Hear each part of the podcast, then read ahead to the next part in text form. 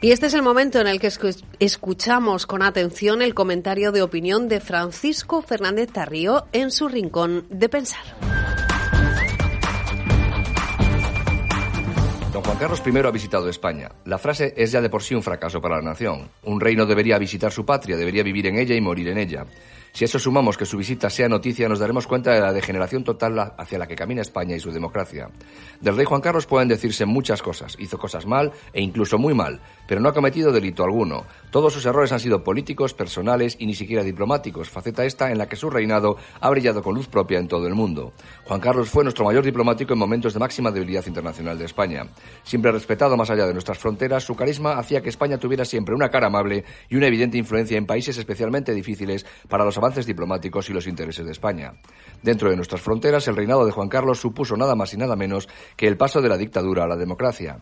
Hay que recordar a los más jóvenes que Juan Carlos podía haber optado por el continuismo franquista, ya que había sido elegido como sucesor y jefe del Estado por el régimen y además es el jefe de todos los ejércitos. Pero no lo hizo. Al contrario, confió en España y en los españoles y pilotó la transición española hacia la democracia, alejando definitivamente el modelo dictatorial del poder.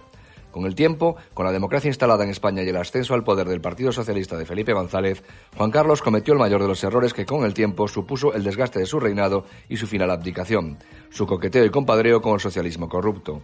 Su evidente acercamiento al corrupto gobierno de Felipe y su escaso entusiasmo personal con la austeridad de Aznar evidencian quizá mejor que cualquier cacería o lío amoroso su proceso de decadencia y el de España misma. Pero con todo, insisto, el balance de su reinado es abrumadoramente positivo para nuestra nación.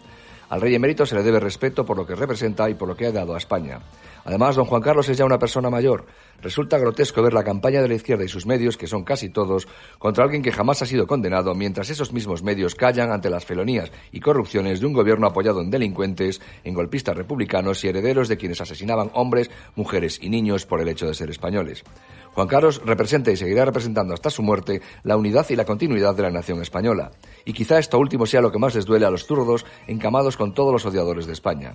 Por suerte, en Sanjenjo, sus vecinos han reaccionado a la visita de Su Majestad con absoluta normalidad y, por qué no decirlo, con orgullo, demostrando una vez más su capacidad de acoger a cualquier español que decida visitar esta hermosa parte de España. Y si ese español es alguien tan querido y respetado como el rey Juan Carlos, simplemente se le da lo que él ha venido a buscar, tranquilidad para verse con sus amigos, abrazar a su nieto, navegar y degustar buena comida. Sanjenjo ha dado muestras una vez más de algo que en algunas zonas de España escasea, el respeto a España y a los españoles. La única pega es que nadie en la Junta de Galicia haya recibido oficialmente al rey como se merece.